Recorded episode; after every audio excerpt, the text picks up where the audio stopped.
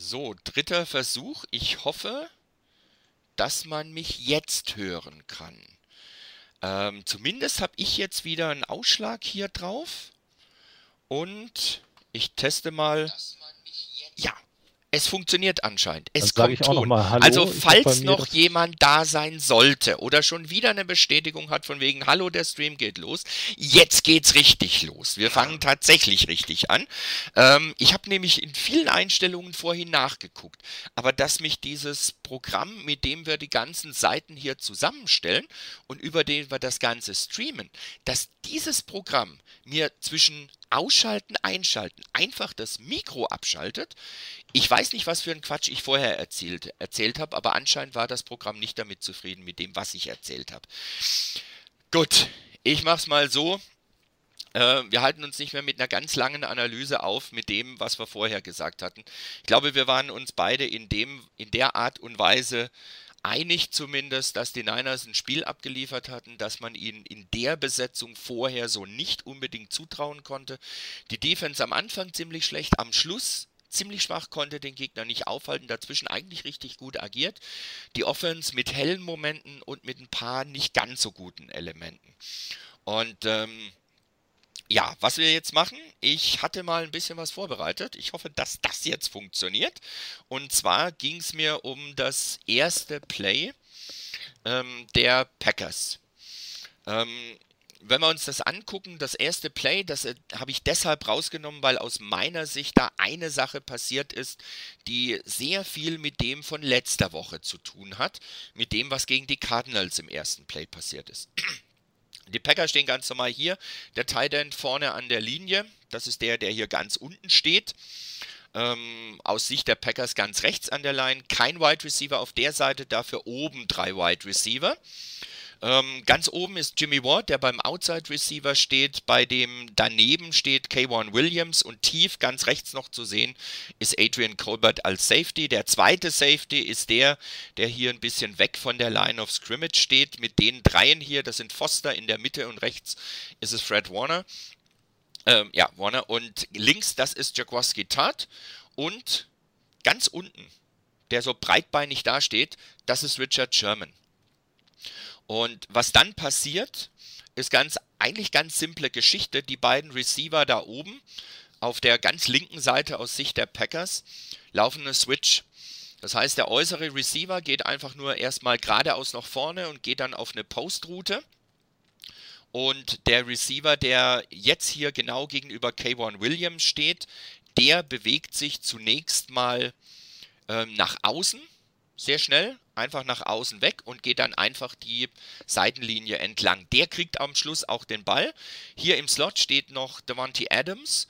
Der werden wir sehen, der eigentlich am Anfang so tut, als gehört er gar nicht dazu. Und dann sich nach außen ein Stück bewegt, nur ein paar Yards nach vorne, drei, vier Yards nach vorne und dann geradeaus durchgeht.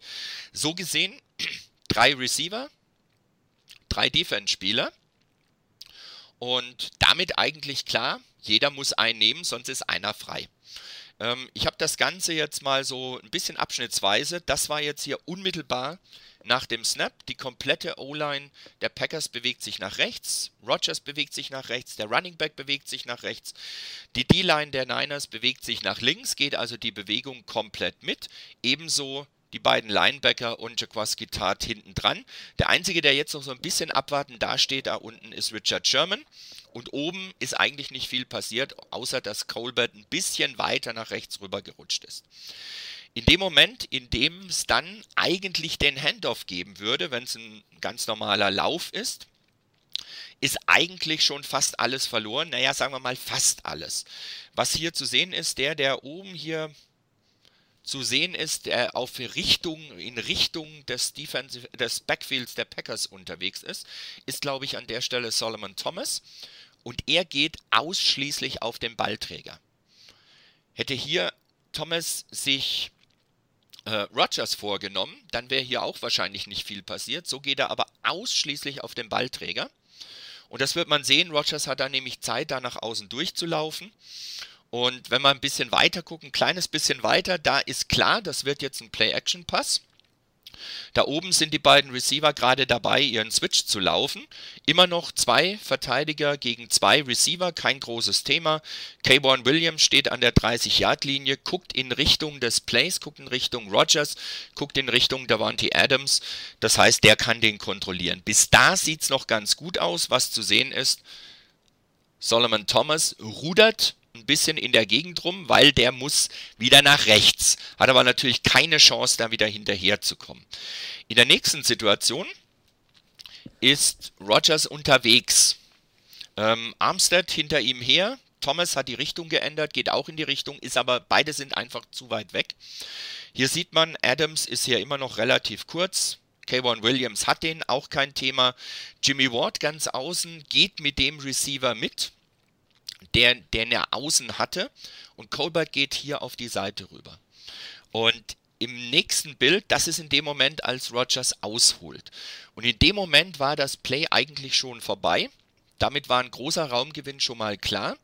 Und an der Stelle merkt man aus meiner Sicht, ist meine Interpretation des Ganzen, dass Colbert nicht nochmal sowas machen wollte wie letzte Woche im ersten Play, dass er nach vorne reagiert und dann hinten geschlagen wird. Aus meiner Sicht aber wäre es an der Stelle, da Ward mit seinem Receiver wirklich Schritt hält, der hat eine hervorragende Position, der ist nicht hinten dran, der ist in der Nähe, der kann zumindest, wenn der Pass da hinkommt, mithalten und kann den Mann nehmen. Ob er ihn, ob er verhindern kann, dass der Pass ankommt, weiß ich nicht. Das ist hypothetisch, aber er ist zumindest in einer gar nicht so schlechten Position. Und Colbert sichert nach hinten ab. Und selbst jetzt, der Ball ist etwa hier bei der 20-Yard-Linie der Packers. Da oben ist so ein kleiner brauner Fleck zu sehen, wirklich ein ganz kleiner brauner Fleck zu sehen. Das ist der Ball. Und in dem Moment ist Colbert auf der Mittellinie. Und interessanterweise mit dem linken Fuß in der Hälfte der Niners, mit dem rechten Fuß in der Hälfte der Packers und mit dem Oberkörper nach links rüber gedreht. Das heißt, er hat eine ganz schlechte Position in dem Moment und muss erstmal seine Vorwärtsbewegung stoppen, um dann rüberzukommen. Und in dem Moment, als der Ball dann gefangen wird, das ist an der 48-Yard-Linie, dann sieht man hier, dass hier Ward schon wieder am, am Korrigieren ist und nach außen geht. Der hat mitgekriegt, da passiert da nichts für ihn. Und der geht nach außen und Colbert ist hier in der Mitte und hat noch nicht mal Fahrt aufgenommen, um richtig nach außen zu gehen. Ähm, ich habe es mal nur bis hierhin gemacht. Äh, weil danach, was die beiden, also Ward und äh, Colbert danach gespielt haben, war okay, sie haben den Touchdown verhindert erstmal. Das haben sie auch ganz gut gemacht, wie sie sich das eingeteilt haben. Das haben sie gut gespielt. Aber bis dahin war das halt, zwei Leute decken einen. Der, der Nickelback kümmert sich um den Slot Receiver, alles in Ordnung. Aber wer nimmt den außen? Und da hat irgendwas in der Kommunikation nicht gestimmt. Denn dass das by Design war. Nach dem Motto, dass, dass der auch auf dem Board häufig kritisierte Robert Suller an der Stelle einfach sagt von wegen, äh, lass den mal da außen, der kriegt eh keinen Ball. Das kann ich mir nun beim besten Willen nicht vorstellen. Also für mich war das einfach, wie es sich entwickelt hat. Wenn wir uns das hier nochmal angucken. Selbst hier, ähm, wenn man sich das in groß anguckt, es ist wirklich so, Colbert guckt nur in die Richtung sieht aber in keinster Weise, dass da ein Pass kommt, in welche Richtung der Pass gehen könnte und sonst was. Der hat an der Stelle wirklich ganz klar genau darauf gespielt, auf gar keinen Fall tief geschlagen zu werden. Über die Mitte, so wie es gegen die Cardinals war. Und ich glaube, dass die, die Packers sich das sehr genau angeguckt haben ist natürlich nur eine Hypothese, aber ich finde, so schlecht ist die gar nicht, finde ich zumindest, dass die Packers sich das sehr genau angeguckt haben und wahrscheinlich gedacht haben, okay, wir probieren es zumindest mal. Wenn der wirklich genauso reagiert, wie er reagiert hat, das heißt, tief will er nicht geschlagen werden, dann haben wir jemand anderen frei. Weil jeder, der von hier kommt, ist zu weit weg. Sherman hat das relativ früh erkannt, ist in dem Moment, als der Pass losgeht, hier an der 35-Yard-Linie und hier rüber, ist aber unheimlich weit weg. Und am Schluss war es nämlich so, dass als der Pass gefangen wird, der Receiver ungefähr 15 Yards um ihn rum keinen einzigen Gegenspieler hatte. Und der Pass war ein bisschen hochgeworfen, aber gut zu bekommen und da konnte er auch nochmal Tempo aufnehmen. Für mich ein klares Zeichen, dass die, ähm, dass die dass die Packers genau hingeguckt haben, was die Niners da gespielt haben und das zumindest mal versucht haben auszunutzen. Und Colbert hat ein Stück weit überreagiert. Was meinst du, Udo? Bin ich da völlig auf dem falschen Dampfer? Sinne diesmal, ne? Übervorsichtig. Ja. ja. Genau. Ähm, ja, ähm, ich habe vorhin gesagt, als wir nicht zu hören waren oder ich war halbwegs zu hören, ähm, dass ich mich auch gewundert habe, dass die Packers so schnell mit solchen Spielzügen Erfolg hatten, wo sie uns also den Lauf ähm, verkaufen und äh, ja dann 15 Yards jemand frei steht. Ähm, jetzt hast du es wunderbar aufgelöst, was der Grund dafür wohl gewesen ist. Ich denke auch, die werden darauf spekuliert haben in etwa. Also es ist ja bekannt, dass man scriptet und ich kann mir das bei McCarthy auch sehr, sehr gut vorstellen. Gerade wo ja auch Rogers in die Öffentlichkeit gegangen ist und gesagt hat, wir müssen mal endlich schnell starten und nicht immer erst zum Schluss des Spiels aufwachen. Da bin auch ich gefordert, hat er sich selbst ja mit in die Pflicht genommen. Und dann werden sie sich schon ein mögliches Big Play herausgeholt haben. Und ähm, jetzt habe ich nie selbst ähm, Football gespielt. Bei anderen Sportarten würde man sagen, die beiden hätten den Mann übergeben müssen. Ich glaube, das ist nicht so leicht bei der Geschwindigkeit. Aber ähm, ja, also zumindest hat ähm, nicht die Instinkte gezeigt, Colbert, ähm, die in der Situation richtig gewesen wären. Und mit Sicherheit durch die Woche davor, wo er sich ja auch ganz stark dahingestellt hat und gesagt hat, ich muss es auf meine Kappe nehmen. So darf ich nicht nochmal reagieren, so schnell den kurz, auf den kurzen Pass oder auf die kurze Route hereinzufallen und dass ich dann nach hinten hin geschlagen werde. Tja, ähm, das ist das, was wir auch im Football so lieben. Ne? Das ist ein Mastermind-Spiel. Und in der Szene, tja, haben die Rogers, äh, haben Rogers, McCarthy und die Packers uns richtig schön filetiert. Und auch, wie wir vorhin schon sagten, es drohte Unheil, wenn das das ganze Spiel so weitergeht. Gott sei Dank haben wir wirklich sehr gut mitgehalten und hat die D-Line dann auch über weite Strecken nochmal richtig Druck ausüben können.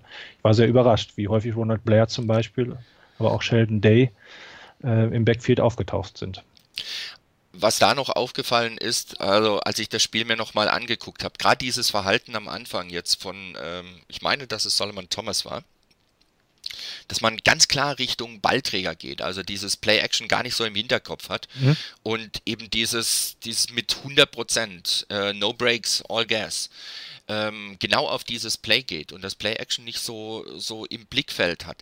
Das hat sich dann auch im Verlauf des Spiels eine ganze Ecke gebessert. Das wurde eine ganze Ecke besser. Da hat man ein bisschen vorsichtiger agiert, hat einfach dieses Containment einigermaßen gehalten und da hat auch die Defense deutlich besser ausgesehen in dem Moment.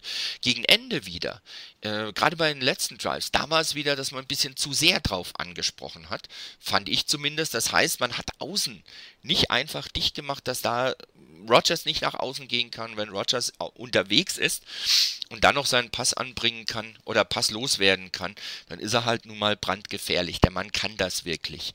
Ähm, also die Bestätigung dafür haben die Niners, glaube ich, auch in dem Spiel zur Genüge jetzt bekommen.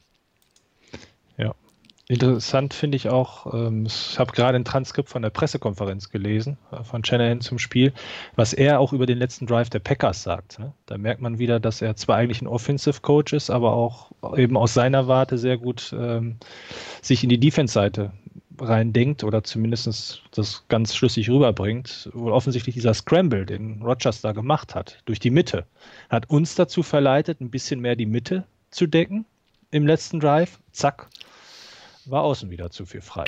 Also, ja. Das ist, das ist eine Sache und äh, weil du vorhin diese Win Probability angesprochen hattest, wo wir den Chart vorhin gesehen haben, ich habe mal geguckt, so richtig nach unten ging es eigentlich erst ab diesem ähm, Lauf von Rogers zum First Down für 21 Yards. Das hat mhm. eigentlich so erst so den richtigen Umschwung gebracht, weil da halt die, die ähm, Packers in einer deutlich besseren Position waren und in der Folge hat sich dann halt auch gezeigt, gerade das, was du eben angesprochen hast. Ähm, man wollte dann in der Mitte nicht nochmal so einen langen Run kassieren, da musst du irgendwo aufmachen. Das könnte man sagen, macht zwischen den Hashmarks und der Außenlinie auf, aber nicht die Außenlinie und nicht die Mitte, aber das ist, das sagt sich halt so leicht. Ähm, dazu sind die Packers dann halt doch einfach schon eine gewisse Hausnummer, auch wenn sie diese Saison vielleicht noch nicht ganz so überzeugend waren wie in den Jahren zuvor, aber so einfach sind sie dann auch nicht auseinanderzunehmen. Ähm, wir hatten es in der Ankündigung auf dem Board ähm, geschrieben, oder ich hatte es da geschrieben und ähm, wir sollten ein bisschen drauf eingehen. Ich weiß, dass du was vorbereitet hast, ich hatte da auch was vorbereitet und äh, da geht es um das Thema mit dem Play Calling. Ähm, bei uns auf dem Board war die einhellige Meinung, oder was heißt die einhellige Meinung? Das ist nicht ganz richtig, aber zumindest eine Meinung, die nicht selten war. Ähm, das Play Calling am Schluss war schlecht. Nach dem Motto, Shanahan coacht hervorragend, ähm, bringt sein Team in eine Position zu gewinnen und coacht dann so, dass sie nicht gewinnen können. Ähm, sprich, letzter Drive der Niners, drei Pässe. Der erste kommt an für sieben Yards auf Kittel, der zweite incomplete, der dritte tief Interception. Beim zweiten und drei und beim dritten und drei gar nicht zu laufen, ist so eine Sache für sich. Ähm, Jetzt weiß ich, dass du, glaube ich, du hattest das Play mit dem mit der Interception dir vorgenommen, genau, so ein genau, kleines richtig. bisschen. Mhm. Äh, dann drängel ich mich vor an der Stelle. Passt, würde ich weil auch sagen. nämlich ähm, ich an der Stelle das Play davor hatte, dieser zweite und drei. Und bei diesem zweiten und drei sind die Niners in der Shotgun. Äh, ganz oben steht Goodwin, ganz unten Garçon. Und äh, ich glaube, Kendrick Bourne ist es, der hier rechts ein bisschen abgesetzt von der O-Line steht. Ähm, vier Mann in der D-Line der Packers. Die Packers mit insgesamt fünf Defensive Backs, zwei Linebackern, die hier hinten dran absichern. Fünf Defensive Backs, wie gesagt. Und ähm, ja, die Niners, wie gesagt, in der Shotgun, Breeder dahinter oder damit auf der Höhe von Bethard. Dann habe ich hier ein bisschen weiter. Ähm, die Routen so langsam entwickeln sich. Was hier passiert, ist, dass Goodwin nach vorne geht und sein Gegenspieler Bethard den Rücken zudreht. Der rechnet ganz klar damit, dass Goodwin tief geht und da will er nicht geschlagen werden. Im Endeffekt geht aber Goodwin genau auf Höhe des First Down Markers nach innen und hat in dem Moment völlige Freiheit, weil hier der Defensive Back mit Born mitgeht. Der Linebacker hier drauf aufpasst, was da passiert. Der andere Linebacker hier rechts absichert. Hier hinten haben wir einen Cornerback und dann haben wir hier den tiefen Safety noch. Das heißt, auf der Seite, auf der linken Seite von Bessert aus gesehen, eigentlich relativ massiert, relativ eng die ganze Geschichte. Äh, rechts relativ viel Platz. Und diese viele Platz, den werden wir dann gleich nochmal ein bisschen sehen. Im nächsten Bild sieht man, da holt Bethard schon aus. Der Pass soll nach links rüberkommen. Klar, das war ein Slant auf eine kurze Distanz. Das muss schnell gehen. Es ging auch nicht darum, 20 Yards zu machen, sondern die paar Yards zum First Down oder zumindest in die Nähe des First Down Markers zu kommen. Dann muss der Ball halt schnell kommen. Garçon hat an der Stelle allerdings ein Problem. Er hat kurz angetäuscht nach außen, aber sein Gegenspieler ist nicht mitgegangen. In dem Moment, in dem Garçon nach innen geht und Bethard hier ausholt, ist der Gegenspieler an Garçon dran. Der hat Kontakt, den darf er auch haben. Er hat auch nicht gehalten oder sowas. Er hat nur den Kontakt und den darf er an der Stelle halten. Und dann ging es halt gleich weiter, dass Bethard dann werfen musste. Ähm, wenn man es von hinten ein bisschen anguckt, so war das kurz unmittelbar nach dem Snap. Ähm, es sieht in dem Moment so aus, als wäre es ein Four-Man-Rush die vier Defensive Liner, die im, im Pass Rush sind. Ähm, ganz rechts McClinchy, nebendran Person, ähm, Tomlinson hier mit der 75 und als Left Tackle ähm, Joe Staley. Jeder hat einen Mann. Weston Richburg werden wir gleich sehen auf dem nächsten Bild. Äh, sieht erstmal ein bisschen verloren aus. Da ging es aber einfach darum, hat er jemanden, den er, dass da noch ein Linebacker zum Beispiel kommt, den er nehmen muss. Und bei Breeder ist es so, dass der nicht sofort irgendwie in eine Lücke geht, sondern auch erst nach vorne nach dem Motto, vielleicht wird da einer geschlagen. Und im nächsten Bild sieht man das. Breeder bewegt sich ein bisschen nach vorne. Da ist leider die Kamera im Bild. Da konnte ich leider nichts dafür. Ähm, Richburg sichert noch ab, falls da einer irgendwie drum kommen sollte.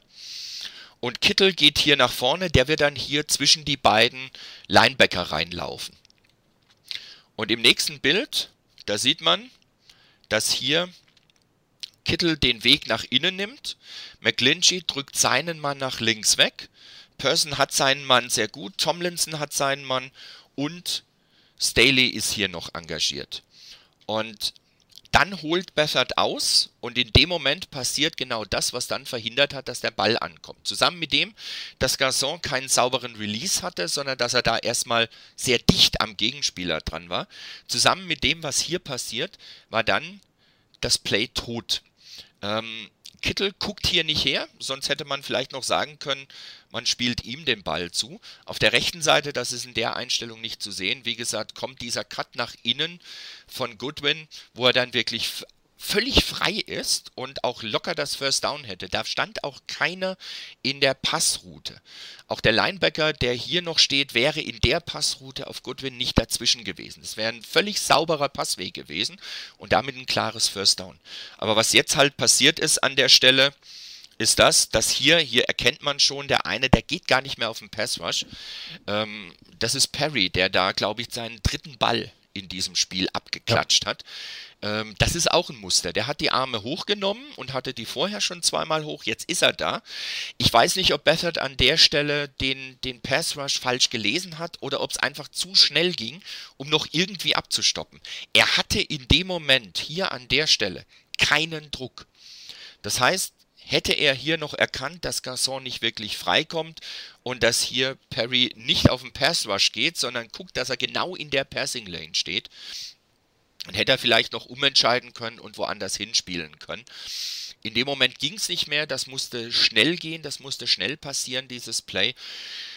Und vielleicht haben da die, äh, die Packers auch gewisse Tendenzen, sowohl bei Bethard als auch vielleicht beim Playcalling erkannt, dass da ein schneller Ball auf Garçon kommen soll, der den Slant läuft. Das war zum Beispiel auch gegen die, ich glaube gegen die Cardinals war das schon, Cardinals oder Chiefs, äh, auf jeden Fall eine Two-Point-Conversion, die versucht wurde, ähm, eben auch auf Garçon, der auch von links mit einem schnellen Slant nach innen kommt, nur Ball zurück, kurz ausholen, zack, werfen.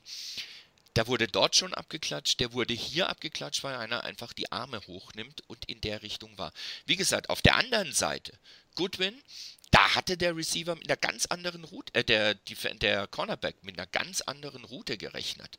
Der war da wirklich komplett umgedreht. Er hatte das Play komplett im Rücken, weil er davon ausgegangen ist, dass Goodwin an ihm vorbeiläuft und tief geht. Und mit der Gefahr musst du halt mit Goodwin immer rechnen. Die Niners haben auch vorher schon gezeigt, dass sie gerne mal tief gehen würden, gerade auf Goodwin. Und hier haben es die Niners eigentlich auf der rechten Seite super ausgenutzt, aber auf der linken Seite hat es nicht funktioniert. Das war Kannst leider das Problem an der Geschichte. Ganz kurz die Ausgangssituation kurz vorm Snap zeigen, die hattest du ja auch, ne? Äh, ja. Moment. Also die ich habe das? Gefühl, genau, ähm, die. So. Okay. Ich wollte noch mal nur sehen, wie der, äh, wie die beiden Cornerbacks gegenüber Gasson und Goodwin stehen. Ähm, also so wie man, wie das jetzt gerade zu erkennen war, würde ich dir auch völlig zustimmen. Ähm, es scheint fast so, als wenn CJ da nur eine Option für sich im Kopf hatte. Und zwar ähm, der Pass kommt auf Gasson. Ähm, Kittel sehe ich auch so, guckt nicht hin, der ist nur da, um den Linebacker innen wegzuziehen, damit die Slant, damit der Slant ankommt. Und ähm, ja, man könnte jetzt vielleicht auch überlegen, ob es eben ein bisschen überhastet war, ne? wenn äh, so wie sich das entwickelt hat, also ich habe beim Zugucken gedacht, uff, was ist das jetzt? Sofort da ein Ding reinfeuern, da ist es doch dicht in der Ecke. Und musste auch ein paar Mal hingucken, wo der Ball überhaupt hinkommen sollte, weil ich meine auch ähm, der, ich weiß nicht, ist es ein Cornerback oder Free Safety oder Strong Safety von den Packers, genau er, war ja auch in dem Bereich, wo der Pass dann hingekommen wäre. Ne? Also es wäre da ziemlich eng geworden. Ein sehr enges Fenster, ein typischer Garoppolo-Pass, sage ich mal.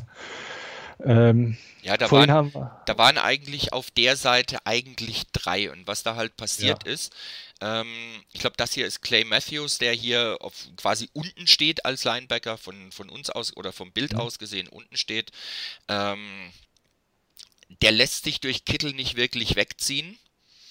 Äh, mhm. entweder weil er das gar nicht ernst nimmt oder weil er denkt, dass der andere Linebacker, der links von ihm steht, dann rüberkommt, wenn Bethard irgendwie Anstalten machen sollte, sich in diese Richtung zu bewegen oder zu gucken. Und was hier halt ist, der Cornerback hier unten, der gegenüber Gasson steht, ist noch ein bisschen weiter weg als der Cornerback, der hier genau. oben steht. Der steht schon ziemlich an der Line of Scrimmage. Das war vielleicht auch vom Pre-Snap Read. Allerdings hat sich der Cornerback hier ähm, während der Ansage von, von Bethard bis dann der Ball tatsächlich gesnappt wurde, nach vorne bewegt. Und wenn Besser da halt auf den Ball geguckt hat und rüber, dann hat er das im Augenwinkel wahrscheinlich auch nicht mehr sehen können, dass der doch Press steht. Ähm, ja, wie gesagt, das war auch gut gespielt. Das muss man auch dazu sagen. Das war, war ein guter Call der Defense der Packers. Ähm, trotzdem mit Optionen, das Ganze umzusetzen zum First Down. Hat nicht funktioniert. Aber dann kam einzige. ja das dritte Play, da gab es ja die genau. nächste Chance. Richtig, genau. Ja, was das dritte Play betrifft, eben weil es bei uns ja auch so diskutiert wurde, habe ich einiges vorbereitet. Rainer darf jetzt eine kleine Show ähm, durchklicken. Ich werde auch versuchen, nicht alles vorzulesen. Aber wir haben natürlich alle sofort an den Super Bowl gedacht, den die Falcons äh, mit Shannon als Koordinator gegen die ähm, Patriots noch verloren haben. Und ich habe dann ein bisschen gesucht, das sind Aussagen von Shanahan nach dem Spiel. Und vom Tenor in etwa sagt er, ähm, Normalerweise ist es ja eigentlich in der menschlichen äh, Natur, in sehr wichtigen Situationen ein kleines bisschen zögerlicher zu sein und lieber das zu machen, was, ähm, ja, was nicht so gefährlich ist, nicht so riskant ist, die sicheren Play in dem Fall zu nehmen, um möglichst halt hinterher auch keine Schuld auf sich laden zu müssen. Er hatte sich aber auch im Super Bowl, wo es ja auch mit dem zweiten Versuch mal nicht anfing, ne? wo wir im zweiten Versuch es dann zu diesem Sack kam und das ganze Unheil anfing, so ähnlich wie hier ja vielleicht auch, man hätte im zweiten Jahr vielleicht auch laufen können, aber das werden wir eventuell gleich ja nochmal besprechen. Ähm, da hat er sich dann allerdings dazu entschieden, dass er halt nicht so ein Typ wäre, sondern eben seinen, ja, seinen Stil durchspielt. Und die, das ganze Jahr über hätten die Falcons sehr aggressiv gespielt und er hat wie immer in dem Play das gecallt, von dem er überzeugt war, was das Beste ist. Und dann, wenn es halt nicht funktioniert, so in etwa schließt er damit, ähm, dann muss er halt mit diesen Konsequenzen leben, aber ihm ist es lieber, das anzusagen, wo er hintersteht, als vielleicht so eine Larifari-Aktion, da anzusagen, Hauptsache es passiert nichts Schlimmeres. Tja, die Frage ist, hat er daraus gelernt oder nicht? Ähm, das Spiel gegen die Packers erinnerte uns daran. Und wenn du vielleicht das nächste Mal einmal einblendest, wir haben ja in der Woche davor sehr darüber diskutiert, ob das Playcalling gegen die Cardinals nicht viel zu passlastig gewesen wäre, ohne Not eigentlich, weil es ja die ganze Zeit ein sehr enges Spiel war. Wenn man nur die Yards gegenüberstellt, war es ja eigentlich nicht so verkehrt. Wir haben ja ordentlich da Raumgewinn gemacht. Und ich habe zunächst mal geguckt, wie es jetzt vor dem letzten Drive gewesen ist, wie die 49ers da eigentlich ihr Spiel aufgezogen haben. Und sie hatten ein Verhältnis von 60 Prozent Laufspiel, das ist also das Blaue in der Grafik, links und 40 Prozent Passspiel. Und der Raumgewinn war dafür relativ verteilt. Es waren 5,8 Yards pro Laufspielzug, insgesamt 174 Yards und pro Passspielzug genau 11 Yards. Das bei 21 Pässen bis zum letzten Drive 221 Yards.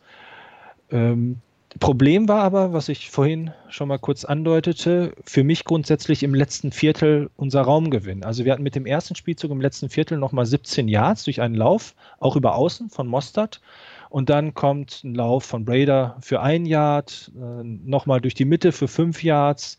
Dann dieses Play Dritter und Vier, wo wir mal No Huddle gespielt haben, wo CJ Beathard leider George Kittle überwirft, was wir dann vorhin auch kurz erörtert hatten, wo man ja auch gut und gerne noch viel Zeit hätte von der Uhr nehmen können und vielleicht anstatt des Field Goals sogar sieben Punkte hätte machen können. Für mich ein perfekter Call wenn man sich den, das Spiel vielleicht nochmal anguckt, achtet mal darauf, wie viel Raum Kittel hatte und eigentlich wie genial das war, die ähm, Packers da gar nicht zur Ruhe kommen zu lassen, sondern eben danach einen kurzen Pass auf unseren Tight End zu werfen, der ganz äh, in der Flat ganz viel freien Raum hat.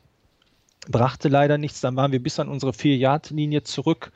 Äh, Brader versucht zu laufen, aber kommt ohne ähm, nicht für Raumgewinn. Das war dann schon äh, sieben, Hälfte des letzten Viertels. Äh, dann äh, Bethard, der scrambled, wo er möglicherweise auch hätte werfen können, rein Raum, kein Raumgewinn. Dann finde ich, hat Bethard nochmal gezeigt, dass er wirklich ein eigentlich sehr gutes Spiel gemacht hat mit Ausnahme dieser zwei, drei Colts-Spielzüge, die wir jetzt hier auseinandernehmen. Er hat unter Druck äh, oder zumindest an der eigenen Vierjahrlinie einen Pass äh, auf Gasson gebracht, der ich auch nicht so einfach war, aber am Ende fehlte ein Yard, also nur für neun Yards könnte man auch sagen. Ich muss da nicht für fünf Yards einen Pass werfen, sondern wenn dann versuchen, das First Down zu kriegen. Sehe ich jetzt allerdings auch nicht ganz so kritisch. Ja, und ähm, danach dann ähm, nochmal ein Yard, dann wieder gescrambled und dann Sack für zwölf Yards. Also irgendwie war so ein bisschen der Wurm drin und ähm, trotz eines sehr ausgeglichenen Playcallings, mit Ausnahme dieses 17 Yards Laufes, eigentlich so gut wie kein Raumgewinn mehr vor dem letzten Drive. Ähm, sodass ich jetzt erstmal nicht sagen muss, das eine oder andere hätte sich direkt angeboten. Ähm, es war klar dann bei dem nächsten Spielzug, oder klar zu erkennen, wie wir gleich sehen werden, dass die Packers blitzen werden. Und das wäre jetzt das nächste. Ich habe da mal geguckt, was kann man gegen den Blitz machen? Und ähm, eine Quelle von Super Bowl Nation, Bill Connelly ist das, ähm, der hat äh, da einiges über Bill Walsh stehen ähm, äh, auf der entsprechenden Seite. Football Therapy by the Numbers heißt das. Und hier haben wir halt das äh, dann auch ein Bild, äh, was so schön diesen letzten Blitz darstellt. Das müsste H. Clinton Dix sein. Äh, Bill Walsh wird ja zitiert und sagt, das Beste, was du gegen den Blitz machen kannst, ist zwei oder drei Waffen, Waffen zu haben, mit denen du den Gegner so richtig wehtust. Also nicht nur kleine Nadelstiche setzen, sondern so richtig wehtust. Und die Waffen, die wir uns dafür rausgesucht haben, waren mit Sicherheit Goodwin, wie wir ja gesehen hatten im Spiel, und wahrscheinlich auch George Kittle. Also durchaus äh, die Optionen und das können wir dann beim nächsten uns schön angucken. CJ Beathard war an dem Tag gegen den Blitz ja auch richtig stark. Es wurde mal eingeblendet, eingeblendet zu Beginn des dritten Viertels, dass er gegen den Blitz nach Next Gen Stats andere hatten da etwas andere Zahlen, ähm, wurde er zehnmal, ge elfmal geblitzt und äh, hat davon äh, zehnmal gepasst. Neun Pässe kamen an für 185 Yards und zwei Touchdowns, nämlich die beiden äh, schönen Touchdowns auf äh, Goodwin. Und äh, er ist auch einmal erfolgreich für elf Yards gelaufen. Also durchaus bin ich der Meinung, in so einer Situation, wir sehen es dann beim nächsten Bild, wo acht Mann in der Box sind, der ähm, Packers. Man kann das jetzt nicht so gut erkennen, da habe ich es extra mal eingerahmt. Wo acht Mann in der Box sind, äh, wo du weißt, was kommst, kann man seinem Quarterback vertrauen, wenn er das ganze Spiel so gespielt hat. Und vor allem, wenn man sich sicher ist, das richtige Mittel gegen den Blitz gefunden zu haben. Und für mich ist Football auch immer ein Spiel der Wahrscheinlichkeiten. Ähm, Dritter und drei, sagt Bill Connolly auch auf der Seite, da passt eigentlich jeder. Das ist ein klares Passing Down in der NFL könnte man auch drüber nachdenken. Wir haben uns eben ja schon mal unterhalten, hat Rainer noch eine gute Idee zu. Finde ich es gar nicht so verkehrt, den Stiefel, den wir gespielt haben, durchzuziehen. Und äh, CJ Bessert, äh, der ja nach dem Spiel auch von Shanahan ziemlich angezählt wurde, Shanahan sagte ja dann, ähm, er hätte eine schlechte Entscheidung getroffen. Es gab vier Optionen in diesem Spielzug und er hat die schlechteste gewählt. Meinte selbst, er hätte gesehen, dass also eigentlich keine ähm, tiefe Coverage ist, also die ähm, Packers äh, ja, Mann gegen Mann in der, äh, im Defensive Backfield stehen. Und äh, er hätte King, den Cornerback, der hinter den Pass abgefangen hat, erwartet, dass er gegen den Slant spielen wird und deshalb sich auch wohl mit Goodwin verständigt. Man sieht das oder wirkt auch so ein bisschen so, als wenn Goodwin äh, da nochmal kurz mit ihm ne, über die Augen Kommunikation aufnimmt, ähm, dass, dass er ähm, halt das tiefe Dingen versuchen wird. Und man hört da so ein bisschen raus, dass Bethard äh, King etwas unterschätzt hat, glaube ich und so ähnlich zumindest wie der Pass geworfen ist, sich überlegt hat, ja Goodwin mit seinen wirklich überragenden athletischen Fähigkeiten, dem lege ich mal das Ding da lang hin und dann wird der Ball schon ankommen. Und äh, die Packers wiederum äh, haben nachher geschildert, ich meine, nachher kann man sich immer schön hinstellen, sie hätten wohl erkannt, dass beide, also Gasson, der steht noch neben äh, Goodwin, das ist der dann ganz außen, oder ganz oben von uns aus zu sehen, dass beide wohl tief gehen werden und deshalb, dass beide äh, Cornerbacks äh, sich entschieden haben, tief mitzugehen, die tiefe Route mit zu verteidigen. Und ja, dann kam der Pass und das ist dann dieses kleine Bild, was ihr daneben noch seht. Äh, wenn Rainer noch mal einmal kurz weiterklickt, dann müssten wir auch sehen, wo der Ball in etwa ist. Ich habe das ein bisschen kurz abgeschnitten. Und der Pass kam ja dann leider unterworfen und nach innen. Und ich bin der Meinung, über die Mitte ich glaube, es ist Kittel, den ich da verdeckt habe, oder eben nach außen, rechts, also weg vom Cornerback zu legen und äh, die Bälle wären auf keinen Fall abgefangen worden und wir hätten höchstwahrscheinlich dann auch das Spiel nach Hause gebracht mit unserem Kicker. So kann man ja fast sagen, es so traurig es ist, freut es einen für Mason Crosby, dass er am Ende das Desaster von der Woche davor wieder gut machen konnte. Also jetzt nur zu sagen, Shanahan hätte da ganz anders callen müssen bei dem, was angeboten würde, wurde von den Packers und wie das Spiel bis dahin verlaufen ist, würde ich nicht sagen. Einzige Option wäre gewesen, vielleicht eine Auszeit zu nehmen und ein anderes Play zu callen, um die Packers auf dem falschen Fuß zu erwischen. Ja, also gerade bei dem, bei diesem Play war halt auch ähm, wirklich zu sehen, dass der, die Ausführung halt nicht wirklich optimal war. Das Play fand ich insgesamt auch nicht so schlecht. Ich habe mir das auch mehrfach angeguckt und bin nach wie vor der Meinung, das war nicht verkehrt. Die Packers haben mit sieben Mann geblitzt. Das heißt, die anderen vier auf die Receiver allesamt ähm, in der, in der, in der Man-Coverage. Das kannst du spielen, da kannst du einen Pass spielen. Der auf Goodwin war an, insofern nicht ganz verkehrt, nur er war schlecht platziert. Er hat den nach innen platziert, wenn er den nach außen platziert, hat Goodwin die deutlich bessere Position. Entweder fängt er das Ding oder der Ball fällt einfach so auf den Boden oder er holt vielleicht eine, eine Pass-Interference raus, was natürlich die Krönung gewesen wäre letztendlich. Ähm, da hätte so viel Gutes passieren können, aber der Pass kam dann einfach zu weit innen und ein bisschen kurz. Wenn er ihn dann überworfen hätte, wäre ja auch nicht schlimm gewesen. Auf der anderen Seite, selbst mit dem, dass der Ball ähm, weggegangen ist, also zum Gegner kam, klar, die, die Packers hatten dann, glaube ich, noch 67 Sekunden Zeit dafür, hatten kein Timeout und ähm, sie waren an der eigenen 10 oder 11 Yard Linie irgendwo, also sehr weit ja. hinten. Klar, hat nicht gereicht, hat man gesehen, weil es reichte ja auch ein Field Goal.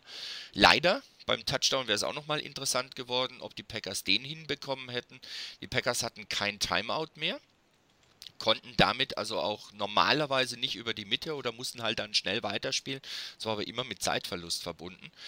Ähm, von daher ja, man kann natürlich sagen, ja, ich gebe den Packers den Ball am besten mit nur ganz wenig Zeit, nach dem Motto, da ist ein Rogers, der kann dich auch in 30 Sekunden auseinandernehmen, auch ohne eigene Timeouts, vor allen Dingen, weil er nur ein Field Goal braucht.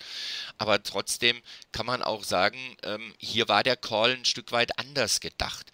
Und äh, wir hatten es auf dem Board auch in dem Game Report Thread, ähm, da gab es dann auch die Aussage von wegen, naja, ähm, er soll nicht das callen, was er meint, dass der richtige Call ist, sondern er soll das Richtige callen. Das Problem an der Geschichte ist, das weißt du vorher nicht. Das heißt, du musst anhand von Wahrscheinlichkeiten, anhand von, von äh, Entwicklungen, anhand von Tendenzen, die du erkannt hast, anhand von dem, was du selber gut kannst und wo du deinen Spielern vertraust, den in dem Moment richtigen Call finden. Vielleicht auch noch Klar, mal ganz man kurz. hätte da zweimal laufen können. Es hätte ja. passieren können, dass es einen Fumble gibt. Da ist der Gegner sofort in der guten Nähe und kann dann seinerseits die Zeit noch weit runterlaufen lassen, dass du nicht mehr reagieren kannst. Es kann sein, ähm, dass du meinetwegen fünf Yards hinter der Line of Scrimmage gestoppt wirst. Ähm, da kann so viel noch anderes passieren. Es könnte der Ball ankommen. Es könnte genauso gut sein, zum Beispiel, du musst panten, der Punt rutscht dir über den Schlappen und geht vielleicht nur 20 Yards nach vorne oder der Gegner kriegt einen super Return hin. Das sind alles Dinge, die auch noch passieren können, die du in dem Moment aber nicht sagen kannst, das wird dann so und so passieren. Also, was musst du machen? Du musst den Call nehmen, bei dem du in dem Moment der Überzeugung bist, das ist der richtige Call für uns und das bringt uns in die richtige Position. Ich habe auch während des, während des Spiels, als ich es mir angeguckt habe, auch gesagt, ach Mensch, lauf doch einmal, wenigstens einmal laufen, zweiter und drei, warum Pass? Nachdem ich mir das angeguckt habe, nochmal genauer angeguckt habe und auch das mir angehört habe, was der Shanahan dazu gemeint hat, muss ich sagen, ich bin einverstanden damit, dass er den, diese Calls gemacht hat. Shanahan hat hier aus meiner Sicht, gecallt, um zu gewinnen. Und er hat nicht gecallt, um nicht zu verlieren. Das hört sich vielleicht seltsam an. Ich finde aber, das, das ist eine ganz andere Geschichte. Er hat wirklich die Calls gemacht, um nach vorne zu kommen, um in der regulären Spielzeit das Spiel zu entscheiden. Das wollte er. Denn auch wenn es in Overtime geht, du hast keine Garantie, dass du dann den Ball als erster bekommst. Selbst wenn du den Ball als erster bekommst, du beendest das Spiel nur, wenn du einen Touchdown schaffst. Und wenn die, wenn die Packers den Ball bekommen, mit praktisch 10 Minuten auf der Uhr und zwei Timeouts, also wenn ich Rogers mit sieben, keine 67 Sekunden geben möchte, ohne Timeouts, möchte ich ihm dann wirklich 10 Minuten geben mit zwei Timeouts? Also ganz ehrlich, das kann ich nicht mehr nachvollziehen. Also von daher, ich bin mittlerweile wirklich absolut im Rein mit mir und auch mit Shanahan und finde, es war der richtige Call, weil er hat auch gezeigt, er will gewinnen. Dass die Niners in Spielen unter Shanahan, wo es eng wird, sehr häufig verloren haben, das ist ein anderes Thema nochmal. Aber ich denke, da fehlt auch noch so die, die letzte Sicherheit dabei. Und natürlich auch die Verletzten-Situation. Wir haben so viele Verletzte, da kannst du nicht auf deinem, mit deinen Startern spielen. Du wirst immer irgendwelche Verletzungen haben, klar.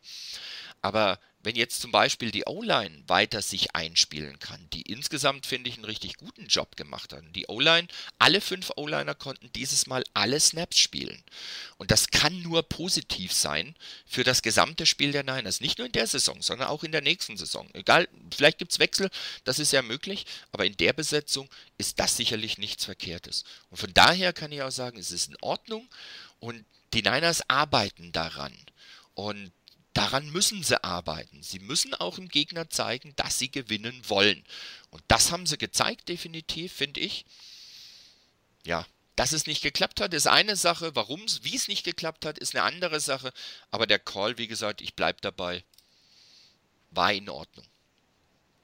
Ich will auch noch, noch mal ganz kurz ergänzen. Äh, man fragt sich dann ja auch, wenn man immer wieder jedes Spiel knapp verliert, inwieweit fangen vielleicht Zweifel an in den Köpfen der Spieler. Aber ich denke auch, äh, dass die Niners vor allem manche Führungsspieler haben, die das genauso sehen wie du. Und äh, ich kann mir gut vorstellen, dass in Sherman den Jungs sagt, wir wollen hier das Spiel gewinnen. Und dieses Vertrauen vom Cheftrainer äh, zu erfahren bei den Packers gegen nun mal so einen wie Rogers. Und es hätte ja auch sein können, dass wir 43 Sekunden vor Schluss den Ball nochmal wiederkriegen, wenn nicht die Flagge gegen Sherman geflogen wäre. Ähm, also es sind so viele Nuancen, finde ich, bei diesem Spiel gewesen, bei dem Ausgang. Und wenn es zum Schluss so viele Kleinigkeiten sind, die zusammenkommen, müssen wir auch so ehrlich sein und sagen, wir sind noch nicht auf dem Level der Packers. Ne? Wir, es fehlt überall so ein bisschen Verletze, ähm, ja, die Ausführung einzelner Spielzüge, obwohl, wie gesagt, Bethard ähm, sonst ein super Spiel gemacht hat. Ich glaube, wir können nur diese drei Spielzüge nehmen, sonst werden wir nichts finden bei ihm. Er hatte durch äh, kurz vor Schluss 80% Completion, per, Completion Percentage, also ähm, auch sichere Pässe, finde ich. Also, ja. ja Vielleicht nächstes hatte, Jahr. Ja, Bethard hatte ja auch ähm, vor dem letzten Drive, wo er dreimal gepasst hat, ähm, vor dem letzten Drive hatte er, glaube ich, 15 von 20 Pässen angebracht. Genau, so meine ich es auch. Und ja. dann bringt er den ersten noch an. Das sind 16 von 21 Pässen, die angekommen sind. Für 245 Yards, zwei Touchdowns. Die Bilanz gegen den Blitz hast du vorhin ja vorgestellt. Ähm, Warum soll ich denn ihm nicht vertrauen? Warum soll ich sagen, ich gehe auf ein Laufspiel, das gerade in den, in den paar Plays davor nicht ganz so gut war? Äh, was nicht so ganz geklickt hat. Warum muss ich zwingend da drauf gehen? Und das nächste Thema ist das, wer ein ausgewogenes Playcalling möchte. Ähm, ja, 60% Pass, 40, äh, 60% Lauf, 40% Pass, ist das ausgewogen? Also, wenn wir uns nur um das Wort streiten, ganz klar, dann muss ja eigentlich ein Pass kommen, dass das wieder ausgewogener wird. Also, äh, bitte nicht auch für diejenigen, die jetzt sagen, na, das ist jetzt ein bisschen übertrieben und kann man so nicht sehen. Ja, aber bitte auch nicht so zurechtdrehen, wie es einem gerade passt. Von meiner Seite aus, wie gesagt, ich bin mit mit Shanahan da im Reinen, finde, es war in Ordnung, es war der richtige Call. Er hat auch auf einen Quarterback vertraut, der letzte Woche definitiv deutlich schlechter gespielt hat als diese Woche. Ähm, Bessert hat dieses Mal das erheblich besser gemacht. Ähm, Playcalling war ein Stück weit besser, das ist richtig. Es waren keine so sehr vielen äh, Seven-Stop-Drops, äh, Seven-Step-Drops. Nee, ja, okay, wie auch immer. Auf jeden Fall nicht sieben Was? Schritte zurück, ähm, genau. sondern es waren kürzere Aktionen und es waren sehr gute Plays. Es war sehr abwechslungsreich gecallt, von daher damit kann ich absolut leben. Vielleicht auch noch mal nur noch ganz kurz zu dem Thema Playcalling der 49ers. Ich glaube, ähm, mir war es noch nicht so bewusst, dass die Packers so viel Zeit von der Uhr nehmen. Ne, wir waren ja sehr wenig im Ballbesitz in der zweiten Halbzeit. Das hat, zeigt ja auch, wir wollen den 49ers nicht mehr zu viele Möglichkeiten geben. Und zwischendurch, das war mir eben, wollte ich noch kurz äh, auch gesagt haben, konnte man mal die Booth der Packers sehen, die sehr, sehr verzweifelt waren. Ne? Was machen wir denn da jetzt? Wir blitzen schon die ganze Zeit. Bethard hat eine, nur gerade mal 50% Completion Percentage in der Saison gegen den Blitz, ein, keinen Touchdown, eine Interception geworfen. Das klappt vorne und hinten nicht. Den Lauf kriegen wir nicht in den Griff. Also ähm, ganz verkehrt kann es nicht gewesen sein, aber unterm Strich leider der Sieg für die Packers. Vielleicht eine Draftposition höher für uns am Ende der Saison. Wer weiß. Schauen wir mal, was am Schluss dabei rauskommt. Ähm, vielleicht noch ganz kurz, um das Spiel bei den Packers damit auch abzuschließen. Ähm, vielleicht aber trotzdem noch ein paar Sachen zum Thema Defense.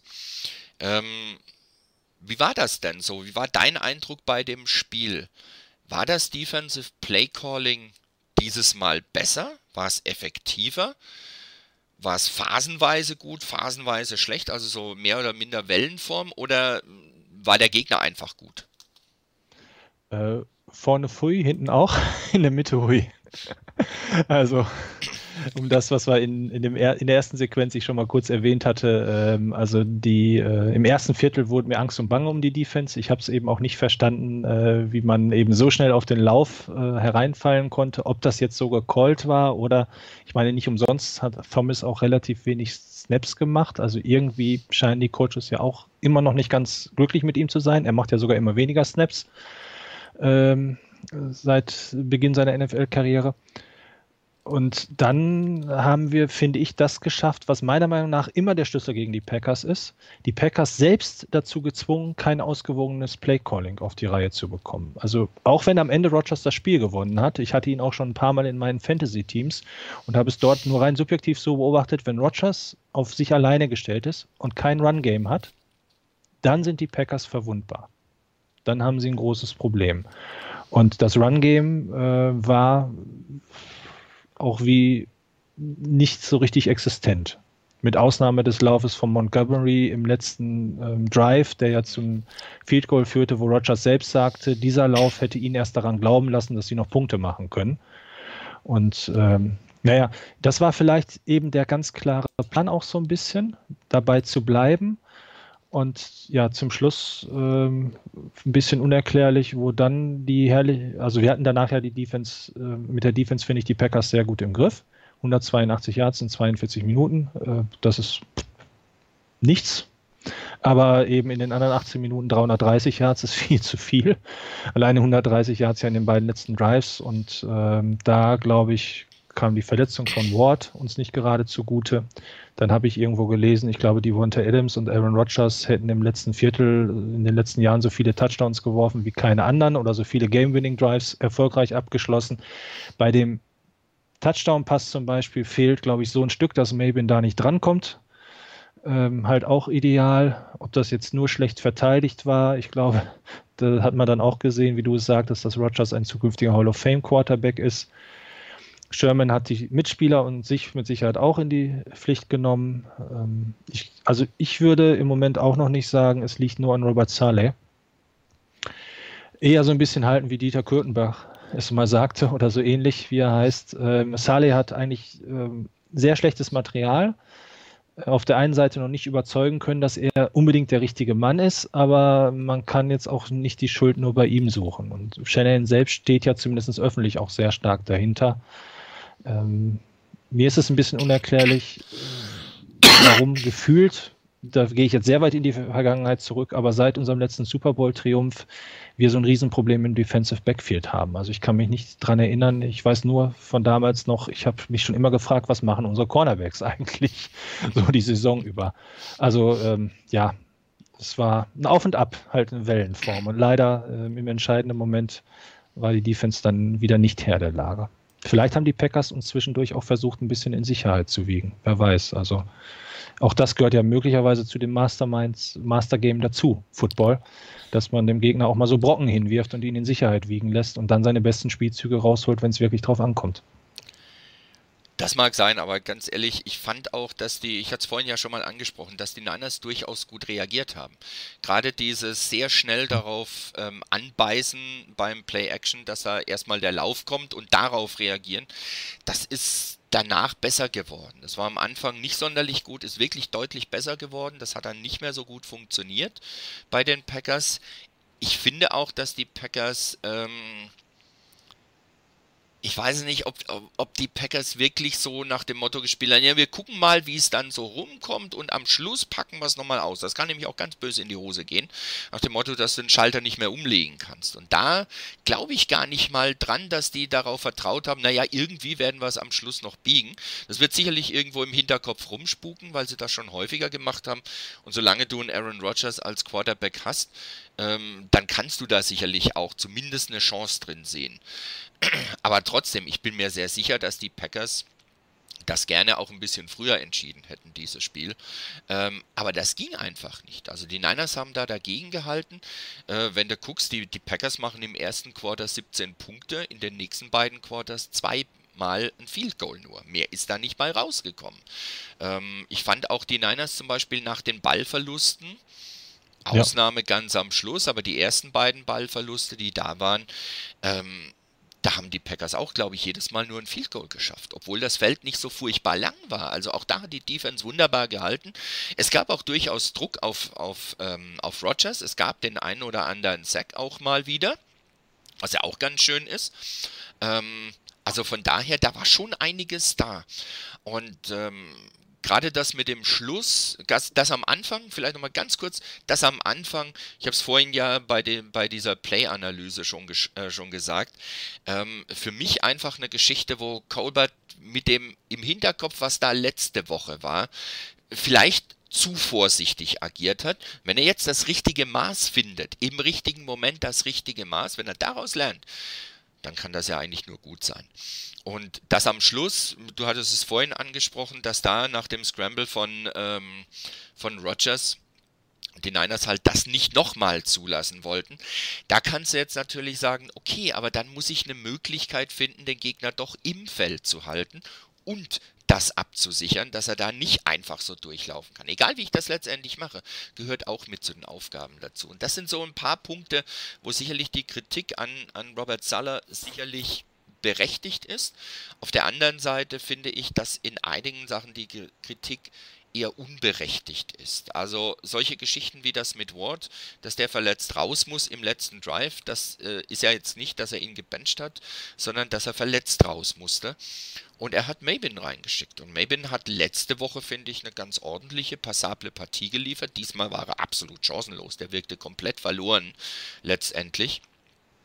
Also von daher da kommen schon ein paar nicht ganz so gute Umstände dabei rum. Dann auch die Geschichte, ich glaube, heute hat, hat Shanahan das auch gemeint mit Akello Weathers, Weatherspoon, ähm, wo, wo, er gemeint hat, dass sie sich eigentlich gar nicht richtig erklären können, warum der nicht mehr auf dem Niveau von letztem, letzter Saison spielt. Hat anscheinend auch gut trainiert, war alles okay, aber er kriegt das Niveau nicht hin. Also diesen Sophomore-Slump, den... Äh, da legt sich äh, Witherspoon im Moment gerade ganz mit allem rein, was er hat. Ähm, ich hoffe, dass er da wieder rauskommen kann und dass es hoffentlich nur für diese Saison ist und nicht wie bei manch anderen, die jetzt inzwischen schon gar nicht mehr bei den Niners spielen, etwas ist, was sich dann länger hinzieht und dann dazu führt, dass du schon wieder jemanden bringen musst.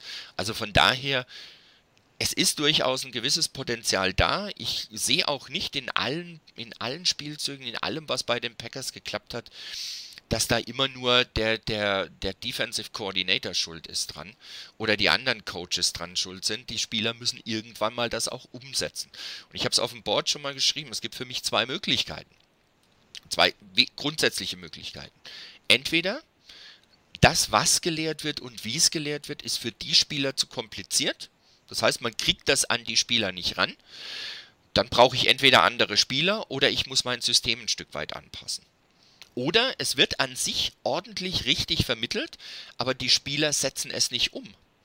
Und dann muss ich daran arbeiten, dass die das umsetzen können. Es war ja so eine Geschichte, dass, ähm, ich glaube, Sherman hatte das auch gemeint, ähm, dass Salah mit seinen Defensive Calls das, das Team eigentlich in eine gute Position bringt. Und dass er die Spieler eigentlich in gute Positionen, in, in Positionen bringt, wo sie Chancen haben, Plays zu machen. Aber die Spieler müssen das umsetzen. Das heißt, die Kommunikation untereinander, die passt noch nicht. Wie, wie bei dem ersten Play zum Beispiel, äh, ja, zwei Mann gehen mit einem mit, einer steht außen, kann nicht sein. Und es gab einige Situationen, bei denen die Niners auch auf dem Feld standen und noch ziemlich viel nach rechts, nach links gedeutet haben, um, um, do, um da zu zeigen, du musst dahin, du musst dahin und noch ein bisschen verschoben und dieses zu machen. Also mhm. von daher, ähm, von daher, da brauchen wir einfach noch wirklich ein bisschen Zeit dafür. Ich hoffe, dass in der Saison sich das schon bessert. Wir brauchen auch mit Sicherheit den einen oder anderen weiteren Spieler. Das hatten wir auch schon davon, dass die Niners schlicht und ergreifend äh, noch nicht auf dem Niveau sind, dass sie, dass sie äh, vom Roster her wirklich brauchen, um wirklich ernsthaft, regelmäßig in den Playoffs mitzuspielen. Das gilt natürlich auch für die Defense. Auch bei der Offense ist noch nicht alles Gold, was glänzt. Und in der Defense brauchen wir das mit Sicherheit auch. Ja. Gut, dann würde ich sagen, genug zum Monday Night Game. Damit kleiner Vorgriff, kleine Vorausschau, kurze Vorausschau auf das Spiel am Sonntag. Kein Sunday Night Game. Die NFL hat beschlossen, dass die 49ers mit CJ Beathard nicht würdig sind, ein Sunday Night Game zu spielen. Äh, das Monday Night Game konnten sie ihnen nicht wegnehmen, aber das Sunday Night Game, das geht. Und ähm, ja. Wie sieht's aus? Wie geht's aus? Oder worauf müssen die Niners achten? Ja, wo fange ich an, wo höre ich auf? Nein. Ähm, ich, ich glaube, es wird wieder ein punktereiches Spiel. Letztes Jahr ja völlig überraschend das Spektakel schlechthin, glaube ich, der Saison. Ne? Unser äh, erstes Aufeinandertreffen mit den Rams. Ähm, wo ich vorhin sagte, man muss versuchen, die Packers eindimensional zu halten, treffen wir jetzt natürlich auf einen Gegner, der, glaube ich, sehr, sehr ähm, durchgängig besetzt ist und fast überall seine Stärken hat. Todd Gurley alleine kann Mannschaften auseinandernehmen, also der Running Back und ähm, Jared Goff ist nun auch nicht äh, einer, der weiß, wohin mit dem Ball. Und dann mit Sean McVay haben sie ähm, ich hoffe mal den zweitbesten Offensive Caller der ganzen Liga, dass der beste bei uns ist, aber einer, der mindestens auf dem Level von Shanahan agiert. Ähm, also so ein bisschen Angst und Bange ist mir.